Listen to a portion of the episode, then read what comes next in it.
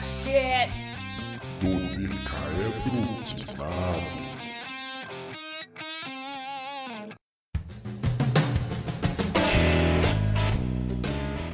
Bom dia, boa tarde e boa noite. Hoje estamos aqui para falar de Sweet Tooth, uma graphic novel de Jeff Lemire que saiu em 2009 e esse ano recebeu uma adaptação pela Netflix.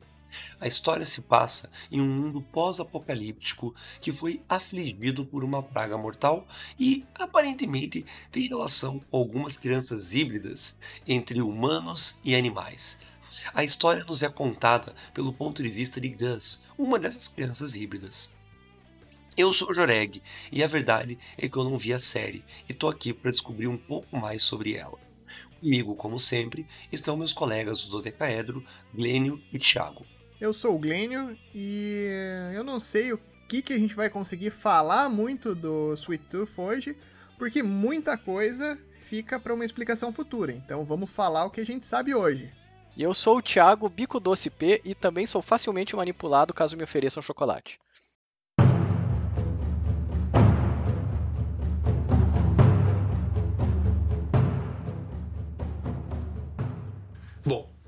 A história do mundo, então, quando no primeiro episódio eu só um texto assim para quem tá ouvindo, eu não vi a série inteira. Eu vi o episódio 1, 4 e 8, e na verdade eu vi o 4 e 8 porque o Thiago me disse para eu ver para ter um contexto da série, senão eu não teria visto também. Né? O o primeiro episódio já ele te vai começa a explicar que houve uma praga no mundo, que essa praga começou a matar muitas pessoas da população e que em algum momento começaram a nascer umas crianças que eram meio que um híbrido entre humanos e animais. Mas esse episódio não te dá contexto nenhum sobre esses híbridos. Então eu vou chamar os meus amigos que viram para eles começarem a explicar para vocês, não, sem, sem muitos detalhes, o que, é essa praga, o que é esses híbridos, porque vai ser o eu começou a ver o episódio e não entendeu nada do que estava acontecendo e só boiou. Vamos lá, o que, que você tem para dizer para os nossos ouvintes? E quem disse que tem uma explicação completa na série? é, cara, eu acho que assim, você pode simplesmente entender que tem uma praga, essa praga dizimou uma galera, e no meio tempo alguns, uh, algumas crianças, na verdade, a partir de um certo momento, todas as crianças começaram a nascer com esse híbrido é, criança animal. E, inclusive tem uma cena bonitinha lá no começo que mostra um que é híbrido de cachorro, é bem fofinho. Mas é como o Grêmio falou, não necessariamente tem uma explicação para isso. Eles ensaiam uma explicação no episódio 7, então eu não vou entrar já nesse mérito, é só para dar um overview agora. Mas eu digo que mesmo tendo essa explicação no episódio 7, não necessariamente precisaria ter explicação. É apenas aceita, sabe? Que aconteceu isso. É, tem algumas teorias em cima disso, umas que eu gosto, umas nem tanto. E isso, na verdade, é só o pano de fundo da história. Né? Se você analisar bem a história, essa parte não importa tanto assim, na verdade. Mas peraí, todas as crianças que nascem agora são híbridos? Não é só algumas? Então, começa. Assim, não fica muito claro isso durante a série. Tem um momento lá que é um pouco mais por passado, né? Porque, digamos assim, a história ela se passa quando o Gus já tem 10 anos, então 10 anos à frente no tempo aí de quando começou essa pandemia. Mas eh, tem uma parte aí no passado que mostra um certo, um certo personagem cuja mulher está grávida e quando ela dá a luz, ele fica meio desesperado, sem saber se a criança vai nascer normal, se a criança vai nascer como híbrida e tal. É, eu quero comentar um pouco mais sobre isso mais para frente aí. Mas então o que parece é que no início ali é, eles não tinham muita certeza se todas as crianças ou não iam nascer, mas parece que depois disso meio que todas as crianças nasceram assim. E quanto à praga, porque assim, o que eu entendi da praga, e uma coisa que me deixou bem curioso no primeiro episódio, é a questão do. Acho que o pai dele ali, ele abre uma mala e pelo que eu entendi, aquilo lá eram vacinas para que criam a praga, alguma coisa assim. O que dá a entender é que, na verdade, ele criou uma arma para ele poder se defender, que é, no caso é uma seringa com possivelmente a dose de algum sangue contaminado, algo assim. Não fica muito claro, né? mas é, é o que parece. É o tipo de, de arma que ele poderia utilizar naquele momento. Então nem a praga e nem a ideia dos híbridos ela é apresentada assim com uma precisão completa. Porque eu, o que eu entendi ali no, no primeiro episódio, estou pegando só o que foi me dado de contexto ali, tá? Era isso, que existia uma praga que estava dizimando a humanidade, até ter um mindinho tremendo lá das pessoas, que como eles aparentemente tem o sintoma que a praga passa físico, né? E essa praga que está dizimando a humanidade teoricamente tem alguma relação com os híbridos. Na verdade, segundo o contexto do primeiro episódio, você fica olhando que as pessoas são meio idiota de fazer ligação com isso, porque, cara, tá, nasceu uma criança, nasceu algumas crianças com uma diferença na visual, né, uma aparência diferente, um híbrido entre humano e animal. Mas isso tem uma relação com as pessoas estarem morrendo de uma prática, não é uma coisa é, diretamente ligada. Até porque eu não entendi se todas as mães que estavam grávidas tinham a praga, mas pelo que eu entendi, não era também. Não tem sentido Cara, é, esse é um dos motivos aí, dentre vários, do porquê que eu gostei da série. E eu acho que talvez eu não tivesse gostado dela tanto se não fosse pela realidade que a gente está passando no momento, hoje em dia, né?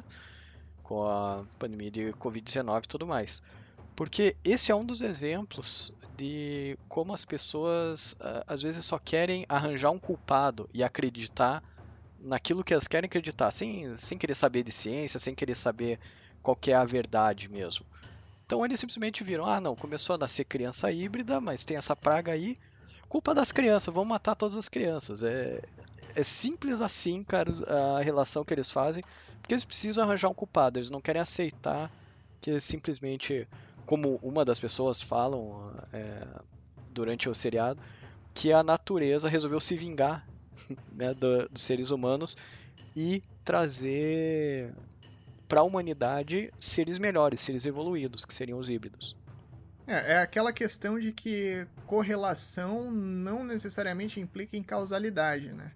Como as duas coisas aconteceram ali é, ao mesmo tempo, tem muita gente, e pelo menos essa é a impressão que o show passa, tem muita gente culpando os híbridos pela praga que está afetando o resto da população.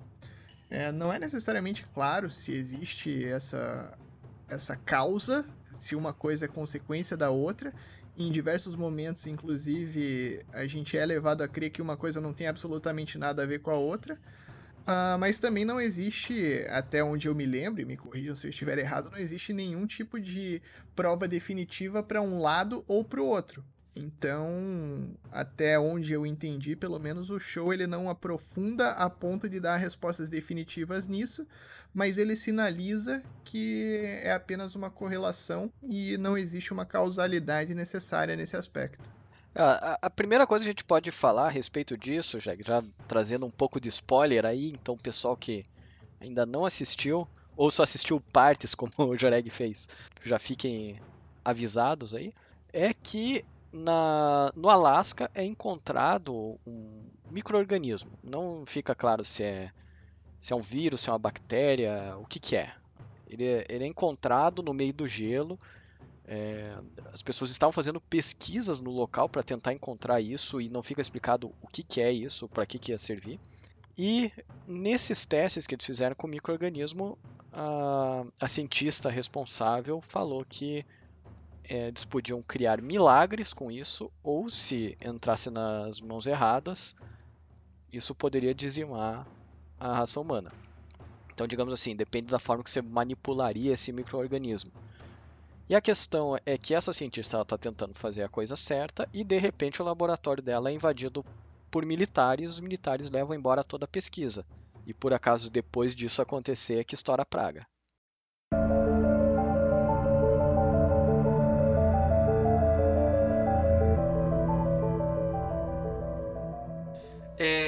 Aviso já para vocês agora que nesse momento eu vou começar a falar alguns spoilers da série, porque eu vou fazer umas perguntas baseado de quem viu a série tipo pela metade e não estava entendendo o que estava acontecendo direito ali entre os episódios. Então vamos lá. Uma coisa que eu entendi é que o governo, ou eu não sei se é um governo formal, alguma coisa que aquele exército é, ele está buscando essas, essas crianças que são híbridas. Tá? O porquê até ali tinha sido dito que era alguma coisa de que eles podiam curar a praga, supostamente. Não entendi se o que deles curava a praga, mas eles poderiam fazer isso. E daí eles queriam essas crianças para fazer experimentos nelas e tentar resolver o problema da praga. O caçador ali, o, o grandão, né, que começa a acompanhar ele, pela mesma razão, pelo que eu entendi, ele é um caçador desses caras. Não sei por que ele abandonou. Não sei se explica em algum momento o porquê ele saiu desses caras. Mas eles começam a viajar o país. Uma coisa meio Ellie e Joel ali, né? A criança e o, e o adulto, que não tem nada a ver com o assunto e não queria estar ali, indo procurar alguma coisa. E, pelo, e o que o seriado deixa pra gente é que o Gus, junto com o grandão, tá indo buscar a mãe dele. É isso mesmo? O que, que eu perdi nesse meio? O que, que eu entendi? Cara, é, é, tá perto disso. Inclusive, essa relação com Last of Us foi a primeira coisa que, que eu fiz. Né? Não pude é, fugir disso. Eu, assim, para quem me perguntou o que, que era o Sweet Tooth, eu disse que ele é meio Last of Us, meio Peter Pan e tem uma cauda de Logan em cima, sabe? Então pensa nesse bolo aí, é isso que é o seriado.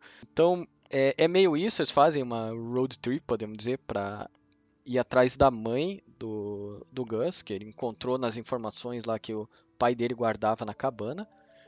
E ele tá crente que a mãe tá viva e tal. E o grandão, assim, ele não acredita nisso, né? Ele acha que a mãe já era. Mas é aquele negócio, né? No começo ele é todo turrão, ele só quer se livrar da criança, na verdade, seguir o caminho dele.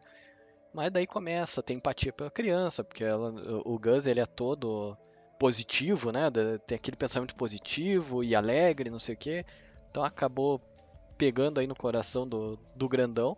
E como eu tinha comentado antes, né, o grandão é que é o cara que foi ver, a, foi acompanhar a esposa lá no início da pandemia e estava com medo do filho não ser humano, né, ser, ser um híbrido.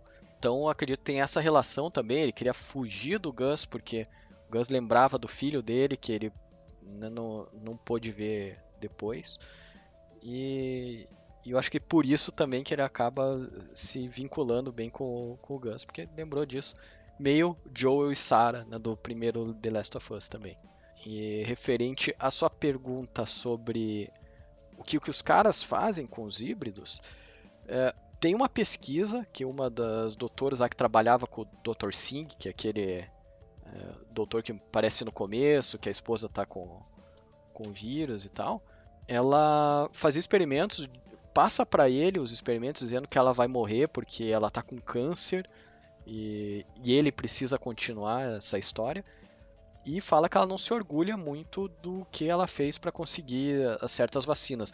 Essas vacinas elas meio que davam uma uma cura temporária. Então tinha que ficar tomando a vacina por várias vezes aí, dependendo do período, para a pessoa continuar saudável.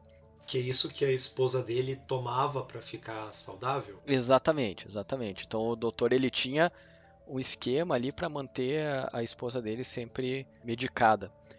E essa doutora, então ela fala, né, ó, nós fizemos a, a vacina, usei métodos escusos, não me orgulho disso e tal e não apresenta já de cara o que, que é, mas você consegue imaginar, né? Então, uhum. a ideia é que eles usavam, é, é não necessariamente para experimentos, eu acho, mas é, precisavam usar de células tronco dos, dos híbridos ou o sangue deles, eu não lembro exatamente agora também.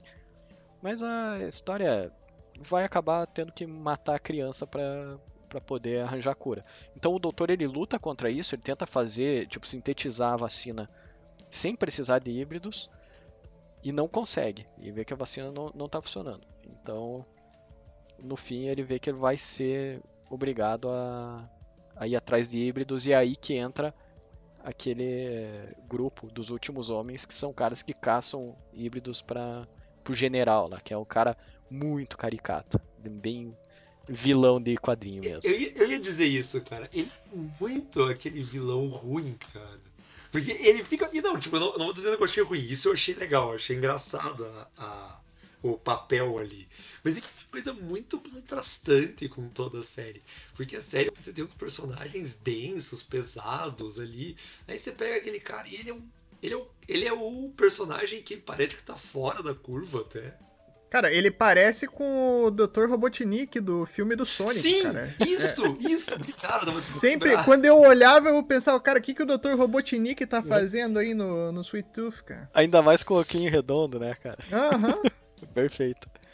Mas é, é que eu acho que o que acontece, cara, nessa série, a dualidade dela é interessante por causa disso, é que os quadrinhos, onde eles foram baseados, e aqui fica também a, a informação de que os quadrinhos são de 2009, então apesar dessa comparação com The Last of Us, The Last of Us veio depois, tá? Só para ficar claro.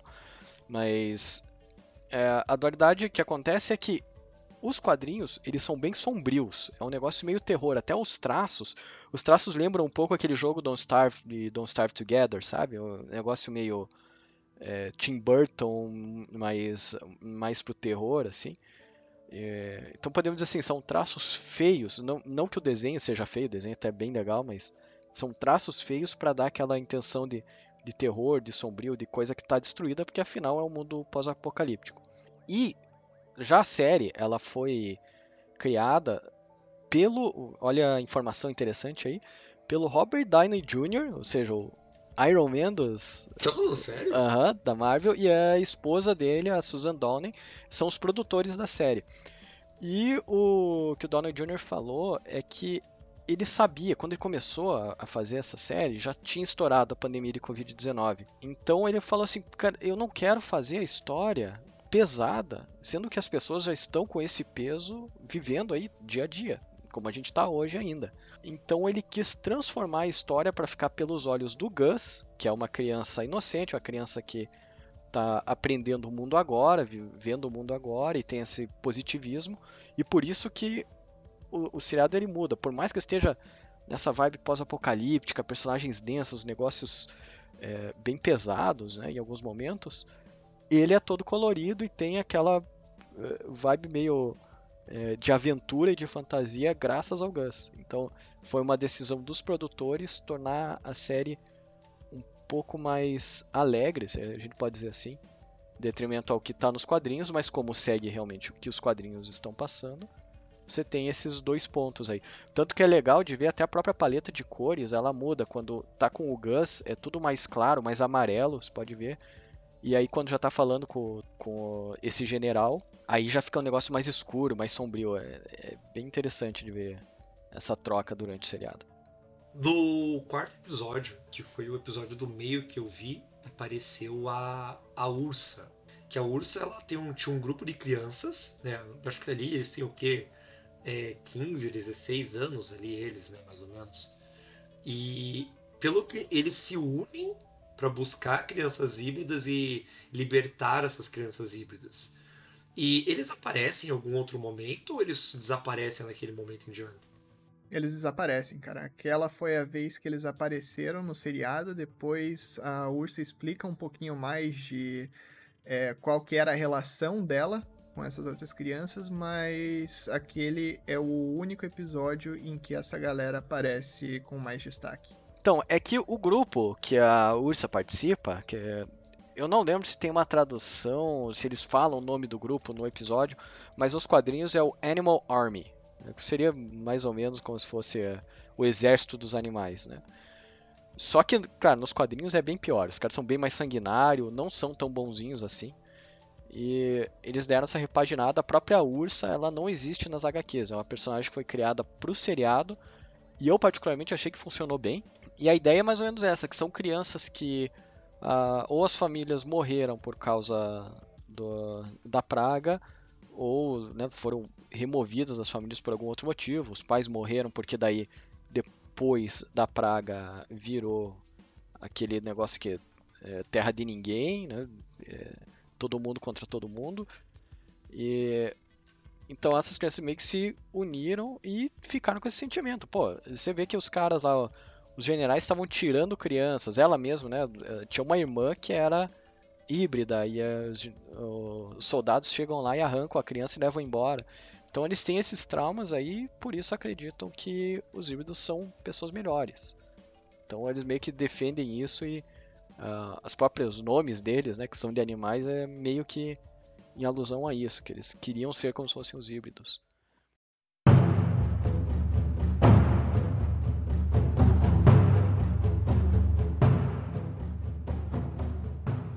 E essa primeira parte do seriado, então, até esse momento que eles encontram a Ursa ali, que eu realmente não sabia que não era um personagem que na HQ, pra mim ela tava, porque pelo que eu vi ali no final, a presença dela é bem.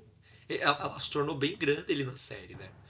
E tanto que nesses últimos quatro episódios, pelo que eu entendi, eles viajaram o país, os três, né? O Grandão, a Ursa e o Gus, até que eles chegaram supostamente ao Colorado, onde estaria a mãe do Gus na, na cabeça dele, segundo a foto. Eu só sei que eu abri o episódio, o Gus tinha fugido da, dos dois ali, os dois estavam correndo procurando ele. E do nada o Gus resolveu literalmente pedir socorro. Né? Eu, a gente já chega nisso melhor, acho que eu já quero fazer pergunta desse pedido de socorro dele e fazer alguns outros comentários. Mas até aqui, do 4 ao 8, o que, que eu perdi de tão importante nesse episódio, nessa série? Bom, para ser bem sincero, eu acho que ali o episódio 5 e 6, ele é aquela velha barrigada que tem em todo seriado. Né? É, é meio que a história de como eles criam o vínculo entre eles. Porque o Grandão e a Ursa ficam se bicando toda hora, a Ursa tentando defender o Gus e o Grandão sendo mais cético e mais rígido com ele. E né, eles criam daí, acabam criando uma empatia entre um e outro, um começa a entender mais os pontos de vista do outro. É, é mais isso que se resume em episódio 5 e 6. Já o 7 é, ele é o famoso penúltimo episódio do flashback, né, que também tem em muitos seriados aí, que é para contar mais ou menos a história das pontas soltas que ficaram é, no decorrer da série. E ele traz a informação de da onde veio a mãe do Gus, que é a Birdie, que ela é a cientista que eu comentei lá no começo, ela que é responsável pela descoberta daquele microorganismo e de trabalhar nele. Então o que acontece, e o Gus só descobre isso quando ele chega lá na casa e a, amiga da Birdie mostra para ele todas as informações que eles tinham no sótão, é que a Bird não é necessariamente a mãe dele, mãe biológica. Ele foi criado em laboratório. Então, ele foi o primeiro híbrido feito totalmente em laboratório. E a única explicação que a Bird dá pro, pro pai dele, né, pro, pro Richard, é que ele é um milagre. E, e não, não, necessariamente o porquê que ele é daquela forma e o que, que acontece. Né? Então, o, nesse exato momento é onde os militares lá estão invadindo o laboratório. Ela só pede pro Richard para ele fugir com a criança, que ela encontraria ele depois, e né, a gente já pode imaginar o que aconteceu. Eles se separaram, nunca mais se viram, mas o, o Richard ele continuou com a promessa dele, levou a criança embora e tentou cuidar dela o máximo possível. Que daí foi por isso que ele foi até a a floresta lá, ficar com ele e tentou deixar ele preso. Preso não, né? Ele tava protegendo, né? Isso, exatamente. Ali na floresta. Entendi. Ela, ela falou com tanto senso de urgência para ele que ele precisava ser protegido que ele levou a letra e protegeu a criança no máximo possível. Nesse sétimo episódio também mostra como é que eles se conheceram e tal. Eles não chegaram a ter um relacionamento nem nada, assim. Quase é, tiveram. Eles tiveram um relacionamento de uma noite, né? É, isso. Foi tipo One Night Stand e assim. Não, é... sem chegar à primeira base. É, é, cara, ele, eles só se conheceram, ele passou a acreditar demais nela por algum motivo e daí ela soltou o Gus com ele e falou: Ó, oh, se vira aí esconde esse menino, praticamente. E daí ele tomou essa missão para si e decidiu que ele ia dedicar a vida dele a proteger o Gus. É, e assim, eu sei que pode parecer um pouco genérico ou sem explicação isso, só falando assim, mas uh, a montagem desse sétimo episódio mostra que a vida do Richard era aquela vida de sobrevivência só. Ele acordava, ia trabalhar, passava no bar, ia dormir. Né? Não tinha vínculo com ninguém, fazia meio que no automático já. Então a, a, ideia que, que se dá, pelo menos é o que parece no seriado, e eu não sei se nas HQs é exatamente assim também, é, é, que o Gus se tornou a razão de vida do Richard, né? o, o motivo dele realmente sair daquele transe de, de trabalho, dormir, trabalho, dormir, para fazer algo maior. É, tem um momento nesse episódio 7 que a, o Richard está falando justamente isso, que a vida dele é uma vida monótona, que ele não tem, tipo, nenhuma razão especial de vida ou motivo maior ou coisa do tipo. E daí a Bird fala para ele, ah, talvez você não tenha ainda, né? E daí logo na sequência ele recebe o Gus. Pra mim não é tão convincente assim a ponto dele decidir abdicar de tudo para criar o Gus inseparado, isolado no meio de uma floresta mas ainda assim é a motivação que é dada pelo episódio, né? E se a gente ainda tá falando aqui desses episódios entre o 4 e o 8, pra mim, talvez o melhor episódio da série, o que eu mais gostei de assistir, talvez não seja o melhor, foi o episódio do trem, que é o episódio 6. E ele não agrega nada em absoluto pra série, ele não é aquele episódio que, oh meu Deus, que episódio incrível, mas é um episódio que tem um tantinho de aventura, que é divertidinho, que, pô, funcionou muito bem para mim. E por que exatamente que para mim é o que eu mais gostei? Não sei, ele simplesmente foi um episódio gostoso de assistir e foi para mim o episódio o melhor episódio do seriado ali. É, só para deixar uma explicação aí para você, Joreg, é que eles para chegarem lá em Red Rock, né, eles pegam um trem, eh, eles tentavam, tentaram pegar o trem antes da forma correta, que seria com o ticket e tal, daí dá um bafafá, eu acho que isso é no quinto episódio, ou no quarto, talvez você possa até falar melhor para mim aí. E, e daí eles decidem pegar o trem no meio do caminho. Então eles né, fazem o train heist lá, conseguem entrar e daí eles têm que ficar escondidos e tal. E o que eu acho que é bom desse episódio é que ele aprofunda muito a relação entre eles. Eles começam a entender a história de cada um né, e, e se, se, tem empatia né, de um pelo outro. E daí também tem um, um outro personagem secundário que se sacrifica para eles poderem fugir, que é a história interessante também. É, talvez eu tenha gostado desse episódio justamente por ter dois jogadores de futebol americano ali, né, cara? Então trouxe um pouquinho do meu esporte favorito pro negócio. Tem uma cena, inclusive, que o, o grandão tá meio que jogando futebol americano, flashbacks na cabeça dele para ele conseguir se dedicar para um negócio que ele tem que fazer. E cara, que fotografia animal nessa parte, sério. Eu achei linda essa cena.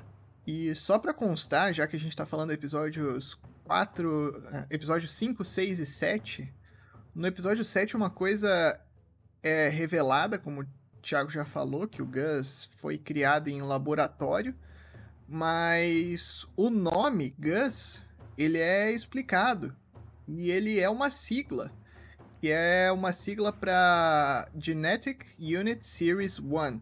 Então, a Unidade Genética Série 1, ou alguma coisa do tipo, tradução livre, que a sigla significa Gus. Então o nome dele é a abreviação desse desse nome do projeto, talvez aí. Então, e, e isso é uma das coisas que choca ele, por isso que ele sai correndo, Joreg. Que nem nome ele tem, em teoria. É, ele nem nome ele tem, nem deram um nome para ele. Eles simplesmente é, é um estudo. Então é isso que ele ficou é, indignado. A Ursa tenta amenizar a situação né, para conversar com ele, porque ela fala que ela também foi adotada, né? então, ou seja, é, é, aquela velha história, né? Não importa quem faz, importa quem cria. Então, digamos assim, que a Bird seria a mãe dele porque ela literalmente se sacrificou para ele poder sobreviver. Né? E o mesma coisa o Richard, que acabou se tornando o pai dele. E, e a ajuda que ele vai pedir é referente àquele panfleto que aparece, eu não sei se é já no primeiro episódio ou se é apenas no, segundo. Aparece, né, é, que, que vê lá um panfleto dizendo que tem um lugar, um santuário para crianças híbridas. E ele resolve que a, o lugar dele é lá, porque né, se não tem nem, nem mãe, nem pai, não tem família mais, ele vai pelo menos tentar viver com os iguais a ele.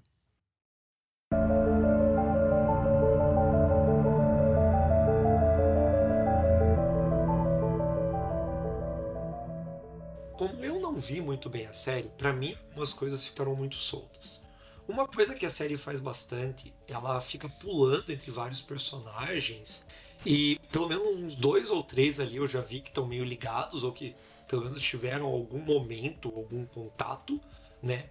Mas eu não entendi direito a relação deles.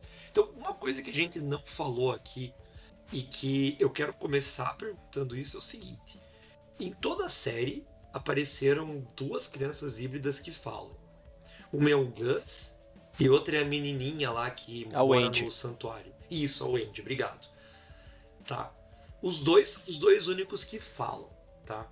O Gus, beleza, ele, ele é diferente porque ele cresceu, ele foi criado em laboratório, aparentemente ele é o primeiro híbrido realmente, acho que desde o acho que desde o primeiro episódio até o próprio Grandão já já imagina isso, ou a Ursa comenta um pouco mais pra frente, aí não, não, não vou lembrar.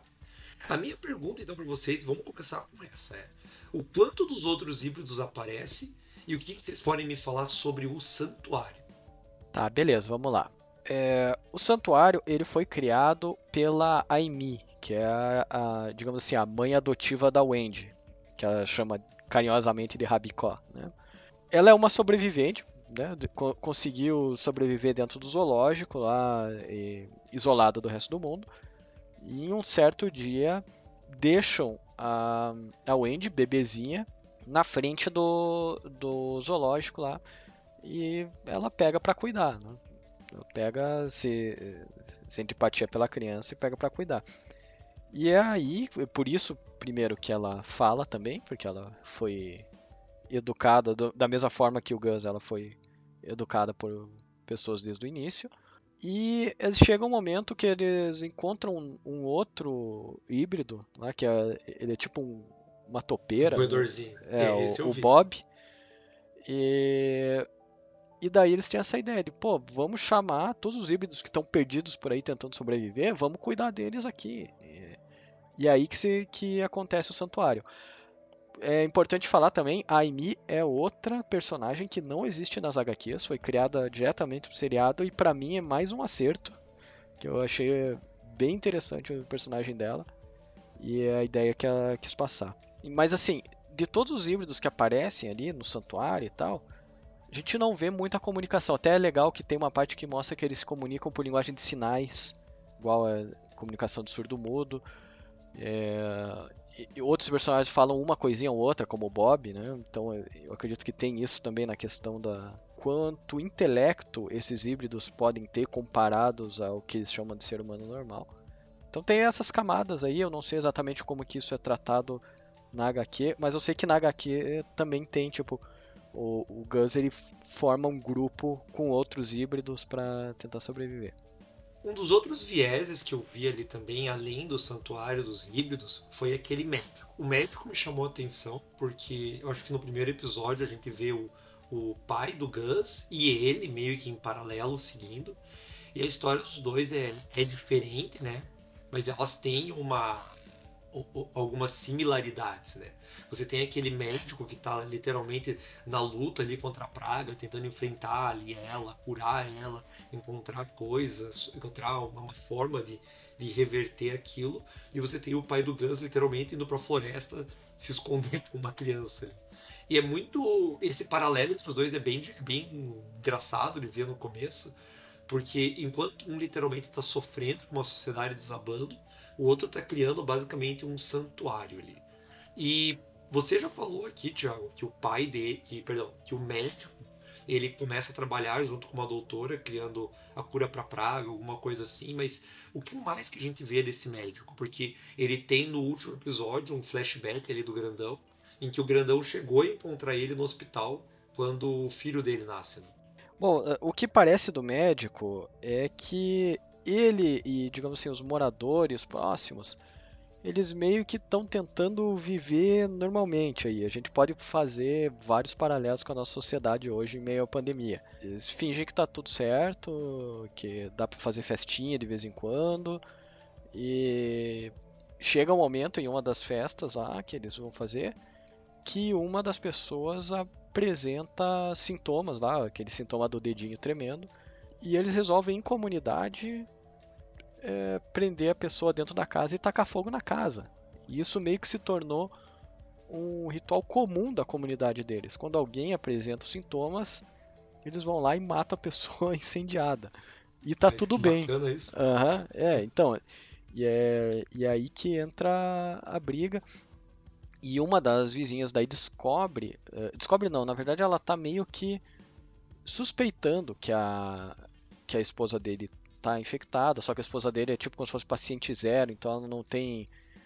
Ela não espalha esse vírus. Então tá tudo bem, né? ela só tem os sintomas e pode morrer por eles, mas ela não propaga o vírus. E eles todos lá estão com medo de uma terceira onda da- do vírus e eles acham que é isso que vai acontecer e tal. Então essa vizinha acha que a culpa é da esposa. Então ela começa a investigar tal. Acontece um acidente, ela morre e o, o doutor, ao invés de apresentar para todo mundo né, que o que, que aconteceu e tal, mas eh, correr o risco de, de ser mal interpretado, porque ela morreu na frente da casa dele, eh, ele foi lá e colocou ela dentro do refrigerador do laboratório. Solução simples. É. E só que aí, cara, as pessoas- uma pessoa descobriu, uma das pessoas que trabalhava com ele lá descobriu, avisou a comunidade e os caras chegaram pra tacar fogo neles também. né, Que viram que ele estava infectado.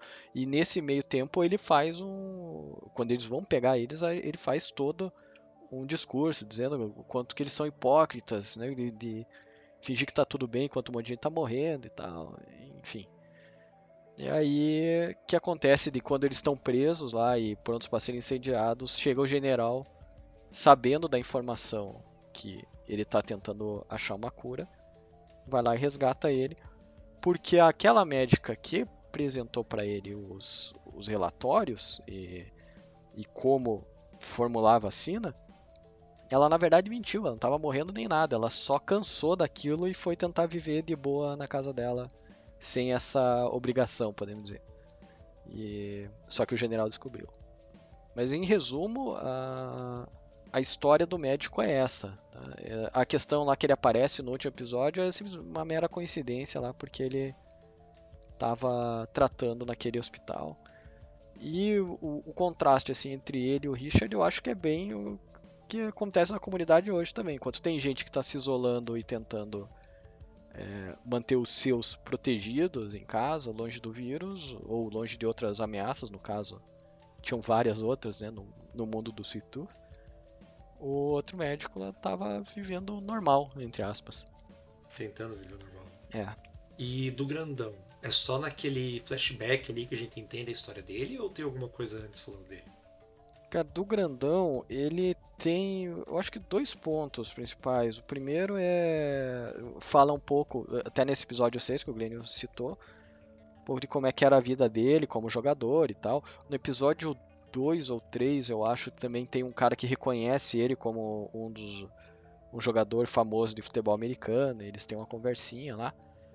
Mas a explicação principal de por que ele é daquela forma é no último episódio, né, que ele não queria ter uma criança híbrida, tentou fugir, daí ele pensou melhor, até com a conversa do médico mesmo. é, resolveu que não vou, vou aceitar da forma que ele é, podemos dizer assim.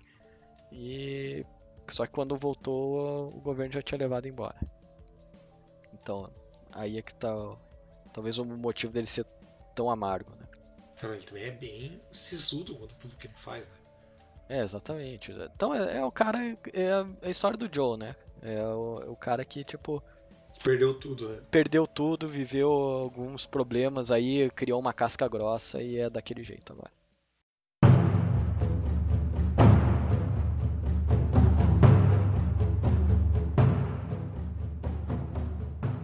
Então beleza, vamos começar finalizando aqui e vamos fazer a pergunta de sempre. E aí, o que que vocês acharam? Quais são os pontos fortes dessa série? E depois a gente fala os pontos fracos, pra dar um veredito.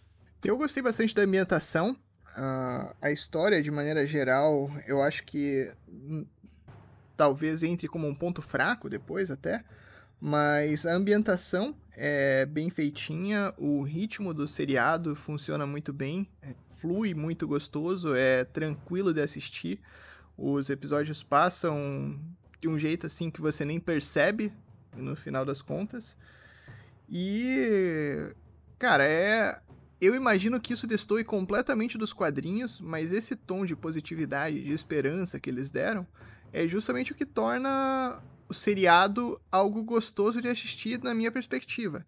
Eu vi que tem muita gente falando que os quadrinhos são um tanto mais sombrios, que tem uma tonalidade bastante diferente. E eu já não sei o quanto que isso funcionaria, ou se funcionaria tão bem quanto essa, esse tom que foi dado para o seriado pela adaptação na Netflix. Então, isso eu colocaria como um ponto bastante forte do seriado. Cara, eu tenho muita coisa para dar de ponto forte, mas eu entendo que é uma coisa muito pessoal. É, é, o seriado ele me atingiu de uma forma muito positiva por motivos próprios meus. Então eu acredito que para mim foi a melhor coisa que eu assisti nesse ano. Tem várias coisinhas ali que, que me agradaram do seriado, dessas eu posso citar assim, por exemplo, os detalhes que eles fazem para mostrar algumas coisas pra gente. Por exemplo, o fato do Gus ele conseguir mostrar as emoções dele junto com a orelha, com, as orelhinhas, então a orelha baixa, quando ele está alegre a orelha aumenta e tal. É, esses efeitos, essas coisinhas ajudam a você entender o que é que ele está sentindo. Até mesmo quando ele tem aqueles sentidos aguçados de elfo dele, né? praticamente um elfo da floresta. É, também fica muito claro nisso. Outras coisinhas assim que ele mostrando para te lembrar como é que é o mundo pós-apocalíptico, tem uma cena em que tá o doutor e a, a, a esposa dele em casa, como se estivesse tudo bem, como se fosse uma vida normal, brincando com o joguinho, tomando um vinho e tal. Aí ela fala, ah, precisa buscar pão, ou alguma coisa assim, eu não lembro. Daí ele, ah, tá bom, eu vou lá. E aí aparece a câmera, ele indo pro carro, como se ele fosse entrar no carro pra, pra ir no lugar. Só que ele abre o carro e tira a cela do cavalo. tipo, o carro vira só um depósito. E, então ele já te dá aquela quebra, porque você começou a se acostumar, começou a olhar a coisa e falar assim, ah, não, a vida tá normal. E não tá não, né? É, é um mundo pós-apocalíptico. Então essa, esses, essas pequenas coisinhas que eles colocam na parte de seriado da, e da contação de história eu achei muito legal. E a parte que eu digo que assim que me afetou muito pessoalmente é pelo momento que a gente está vivendo. Eu acredito que para muita gente foi assim, pelo que eu vi na internet, as pessoas que estavam elogiando a série, que pô, a gente se esforça aí para ficar em casa, para tentar fazer essa pandemia acabar o mais rápido possível, às vezes passando por cima até do, do próprio psicológico para tentar se manter, eh, tentar encontrar qualquer tipo de, de distração para a gente não ficar louco e tal. E, e às vezes a gente tem, necessariamente precisa ter uma visão positivista, precisa pensar positivo para a gente conseguir sair dessa. Então esse é um dos pontos e o segundo ponto para mim foi o, a questão do grandão com o filho dele, porque né, vocês sabem, mas os ouvintes com certeza a maioria não sabe, mas eu tenho um filho com, com deficiência. E eu acho que o paralelo que eles fazem com os híbridos, com os híbridos é totalmente relacionado a isso. O desespero do pai de ver que o filho não é normal, entre aspas, né? Mas depois pensar, pô, é meu filho, ele precisa de mim, eu preciso dele, é, e eu vou cuidar dele. E, cara, chegar lá e viu que perdeu é, é muito tenso. E essa coisa também do santuário, de mostrar lá e, me, e mostrar como eles são diferentes uns dos outros, uns conseguem falar um pouco, outros conseguem falar muito, outros precisam de língua de sinais, uns não enxergam tão bem, outros enxergam bem à noite. Essas divergências, essas diferenças entre eles é, me pegou demais, assim. Então, por isso, para mim, esse seriado aí merece 6 estrelas de 5. Nada, o melhor argumento que você podia me dar hoje, Thiago. Se você tivesse começado para mim com esse argumento há duas semanas atrás. é, cara. Enfim. Mas é, como eu disse, é uma coisa muito pessoal, né? Então, mas assim, mesmo, mesmo não, não tendo essas, essa vivência, é, o seriado é muito bom. para mim, pelo menos, eu acho incrível e pessoas que assistiram e conversaram comigo também. Todo mundo ficou boquiaberto com ele. E quanto aos pontos fracos, o que vocês acham que não é tão bom assim no seriado? Olha, eu fico até encabulado de falar mal do seriado depois do fala do Thiago sobre os pontos fortes, cara. Mas eu vou falar o que eu achei, né? Uh, eu não gostei tanto assim do seriado. Uh, eu acho que é um seriado muito bem feito, uma produção excelente, mas uh, não sei, tem alguma coisa para mim assim que não não traz aquele clique, sabe? Não não não me prende a história de alguma forma. É, é um universo criado, uma uma pandemia que foi criada, os híbridos e etc simplesmente não é o meu tipo de história. Mas com certeza funciona muito bem para outras pessoas. Então é um ponto fraco pessoal, mas não é um ponto fraco pro seriado. O seriado em si é um seriado muito bem feito, muito bem produzido e o sucesso que ele tá tendo reflete isso. É, por mais que eu tenha elogiado aí um monte, não quer dizer que o seriado é perfeito também. Ele tem a, as suas marmeladas, né, os seus problemas, assim. É, então, posso dizer assim, na carona do que o Glênio falou, o seriado, querendo ou não, ele parece uma introdução para a segunda temporada. Ele é uma introdução longa, bem contada, com um, um, um fio de história bacana, mas ele é uma, uma introdução para o que realmente importa, que vai ser na segunda temporada eles tentando resgatar as crianças. Então, isso é, é um pouco chato, porque eu acho que poderia resumir muita coisa do seriado e ter tudo na primeira temporada, que foi um problema que a gente já viu que aconteceu com o legado de Júpiter. A diferença é que o legado de Júpiter, todo o resto também é ruim. E referente a outras coisinhas do, do, do seriado, ah, tem, tem as marmeladas, né, para variar. Tipo, a cena do trem, a forma que eles conseguem entrar no trem e, e depois conseguem fugir com a ajuda de um cara lá, que é meio um deus ex-máquina. Eu sei que o Glenn gostou bastante desse episódio, mas é... quando você para pra pensar, você fala assim, pô, marmelada, né? Mas, mas, cara, é exatamente esse o ponto para mim, cara. O Sweet Tooth, o jeito que ele foi, que ele funciona, é como uma série praticamente infantil, cara. É um troço, óbvio, tem uma temática mais adulta por trás, que é a questão do vírus, etc. Mas o jeito que ele foi feito é um troço bem, assim, quase pastelão, cara. É... Sei lá, é essa a impressão que eu tenho. E é por isso que eu gostei do episódio do trem tem essas coisas assim, ah, o grandão correndo atrás do trem daquele jeito, ah, caiu, não conseguiu. Ah, não, conseguiu sim, ah, porque uhum. ele tava com foco de, sabe? Então, essas coisas assim, é, é, e como eu falei no ponto forte, para mim isso é um ponto forte. Então, é, não, não, para mim isso não é um problema, mas para você acaba sendo. É que é bem isso, né? Como eu falei no começo, o certo tem essa dualidade. Então, esse sexto episódio foi muito aventura, estilo Goonies. Né? Isso é bem real. Então, talvez, eh, embora eu tenha gostado em alguns momentos dessa dualidade, é, em outros é, parece que eles não sabiam que caminho seguir. Então, esse é um dos exemplos. E eu acho que, assim, ele, como o Glenn falou lá, que ele tem um negócio meio infantil, né? Como se fosse para um gênero mais infantil, infanto-juvenil ele me lembrou um pouco o próprio Stranger Things, que é que tem essa pegada também. Ele tem a parte séria, tem a parte meio de criança e de pastelão e de marmelada. E os dois, para mim, pelo menos, eles têm os pontos fortes e fracos bem parecidos, que é, transita nesse ponto aí da, do quanto de seriedade você pode colocar, é, o quanto da meninice, né, da, daquela coisa de criança e da nostalgia de criança você pode colocar em detrimento ao negócio ficar um pouco pastelão. E eu também quero dizer que eu fiquei chateado com a explicação. Eu preferia muito mais que o, o, a praga e os híbridos fosse algo natural. Eu acho que ia ser mais legal. Mas é, também ia ser mais inverossímil. Né? Então, tudo bem.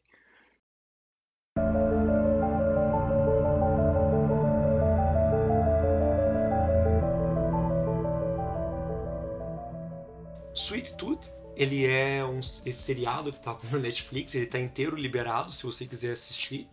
O seriado, assim, como a gente falou inteiro aqui, ele tem uma pegada que é interessante, sabe? Ele é um seriado que parece legal, não é uma coisa que me atrai pessoalmente, então eu vou admitir, eu, eu não gostaria de ver esse seriado inteiro, mas é uma coisa que talvez para mim ele não não seja aquilo que é bom.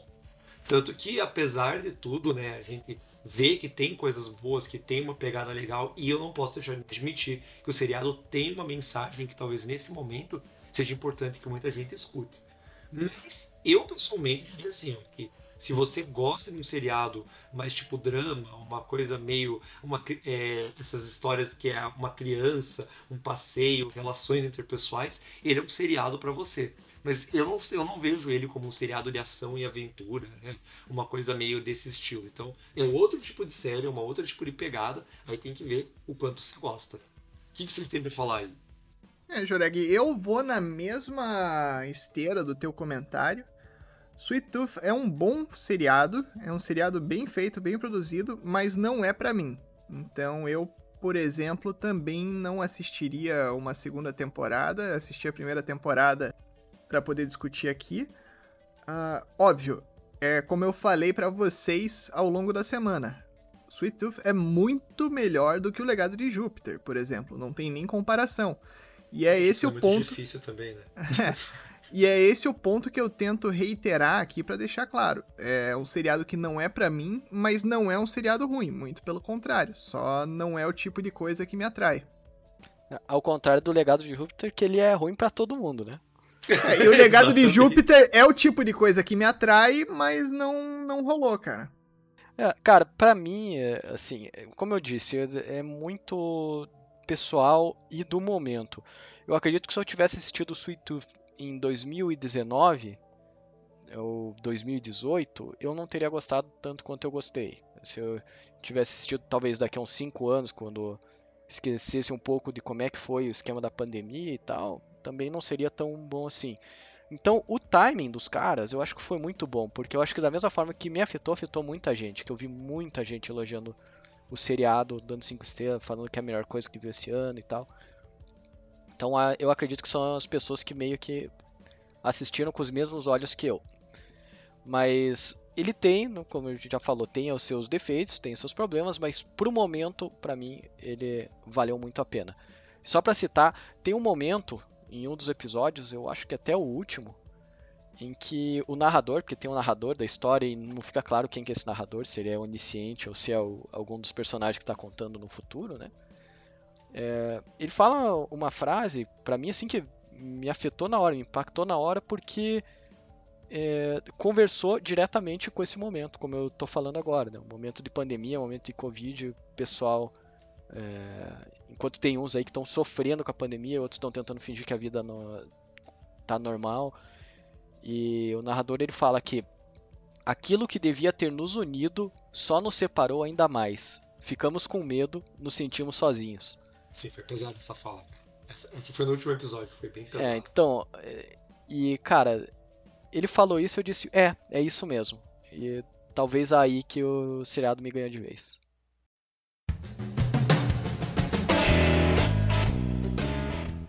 Obrigado por ouvir esse episódio do Dodecaedro Quinado. Quer ficar por dentro dos próximos? Fique de olho nas nossas redes sociais. Estamos no Twitter como arroba do Decaedroque e no Instagram e Facebook como arroba do Decaedroquinado. Também te convidamos a visitar nosso site oficial para acessar todos os episódios já publicados por nós. O site é www.d12q.com.br. Aproveite e nos conte sobre o que achou desse episódio. Críticas, elogios e sugestões de assuntos são sempre bem-vindos. Um abraço e até breve.